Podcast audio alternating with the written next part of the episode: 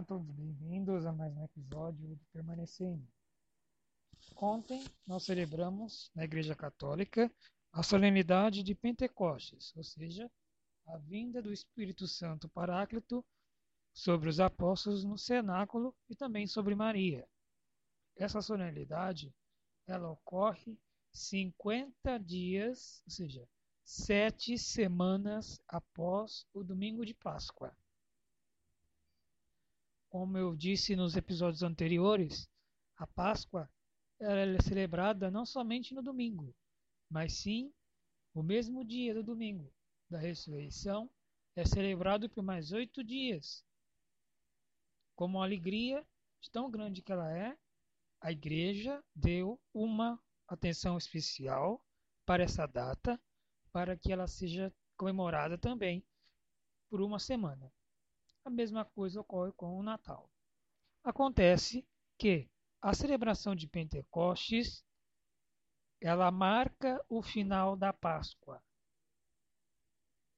Assim que é proclamada a Páscoa na vigília, é, existem dois tipos de liturgia: a liturgia do fogo e da água, e a liturgia da palavra e da missa. A liturgia do fogo ela é feita quando existe a bênção do fogo, quando a igreja está às escuras na noite de sábado e o padre ou bispo ele ilumina a igreja acendendo o círio pascal, que é uma vela enorme, escrito é o ano, nesse caso seria o 2021, com uma imagem de Cristo e alguns pregos. Esses pregos, cinco pregos, eles representam as feridas que Cristo sofreu na cruz. Essa vela ela é acesa em duas ocasiões: no tempo da Páscoa, nos batizados. Ela também é acesa porque ela representa a luz de Cristo, Cristo vivo, Cristo ressuscitado. Depois de sete semanas, é feita então a solenidade de Pentecostes. Nessa solenidade, no final dela, da missa de Pentecostes, é apagada essa vela. O Cicero ele é guardado e é aguardado o ano que vem para que seja aceso outro círio na Páscoa. Segundo as Escrituras, o Catecismo da Igreja diz assim: No dia de Pentecostes, no tempo das sete semanas, a Páscoa acabou-se com a vinda do Espírito Santo que se manifestou e se comunicou como Deus em sua plenitude. E Deus derramou o seu Espírito. Na liturgia de ontem, no livro dos Atos dos Apóstolos, capítulo 2, versículos de 1 a 6, diz o que é o Pentecostes. Quando chegou o dia de Pentecostes, os discípulos estavam reunidos no mesmo lugar. De repente, veio do céu um ruído como de um vento forte, que encheu toda a casa em que se encontravam. Então, apareceram línguas como de fogo, que se repartiram e pousaram sobre cada um deles.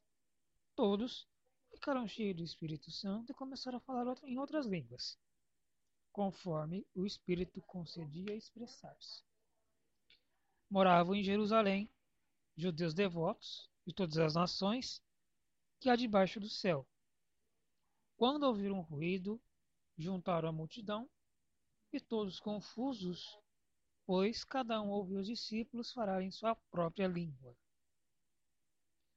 Este vento, esse sopro, ele tem um significado também. Deus, quando criou o mundo, no livro do Gênesis, ele fez o sopro da vida.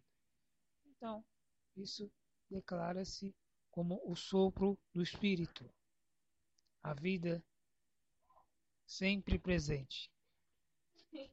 Com o fim do Pentecostes, agora é normal a igreja levar o tempo comum, ou seja, já aconteceu uma parte do, das 32 semanas, agora virá o restante até a solenidade de Cristo Rei em novembro, quando virá o Natal. Também na solenidade de Pentecostes há o Crisma, o ministério do sacramento do Crisma ou da Crisma da confirmação. Ou seja, os batizados, aqueles todos que foram batizados pelo bispo, eles recebem a confirmação pelo óleo dos catecúmenos e da crisma, fazendo o seguinte sinal: recebe-se com esse sinal da cruz o dom de Deus. E assim, todo católico batizado, ele é oficialmente católico pelo crisma. Depois desse sacramento, ele pode virar um futuro padrinho, pode se casar, enfim, várias funções. Logo mais, eu falarei sobre os sete sacramentos da Santa Igreja. Assim, espero ter ajudado, que tenha sido uma boa catequese. Fiquem todos com Deus e até uma próxima oportunidade, se Deus quiser.